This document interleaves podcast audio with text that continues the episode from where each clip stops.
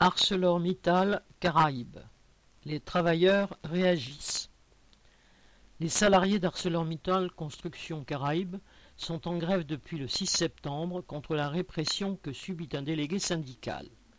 La direction effectue des prélèvements sur son salaire chaque fois qu'il s'absente pour ses missions de conseiller prud'homal. Les grévistes réclament aussi une prime exceptionnelle de 1000 euros pour l'ensemble des salariés. L'entreprise a déjà remboursé aux délégués 800 euros bruts qu'elle avait abusivement prélevés. Première victoire. Les grévistes du site de Jarry ont réussi à entraîner dans la grève leurs collègues de Guyane puis de la Martinique, qui subissent eux aussi depuis des années l'arrogance et les pressions d'un directeur raciste et méprisant. Pierre-Jean Christophe.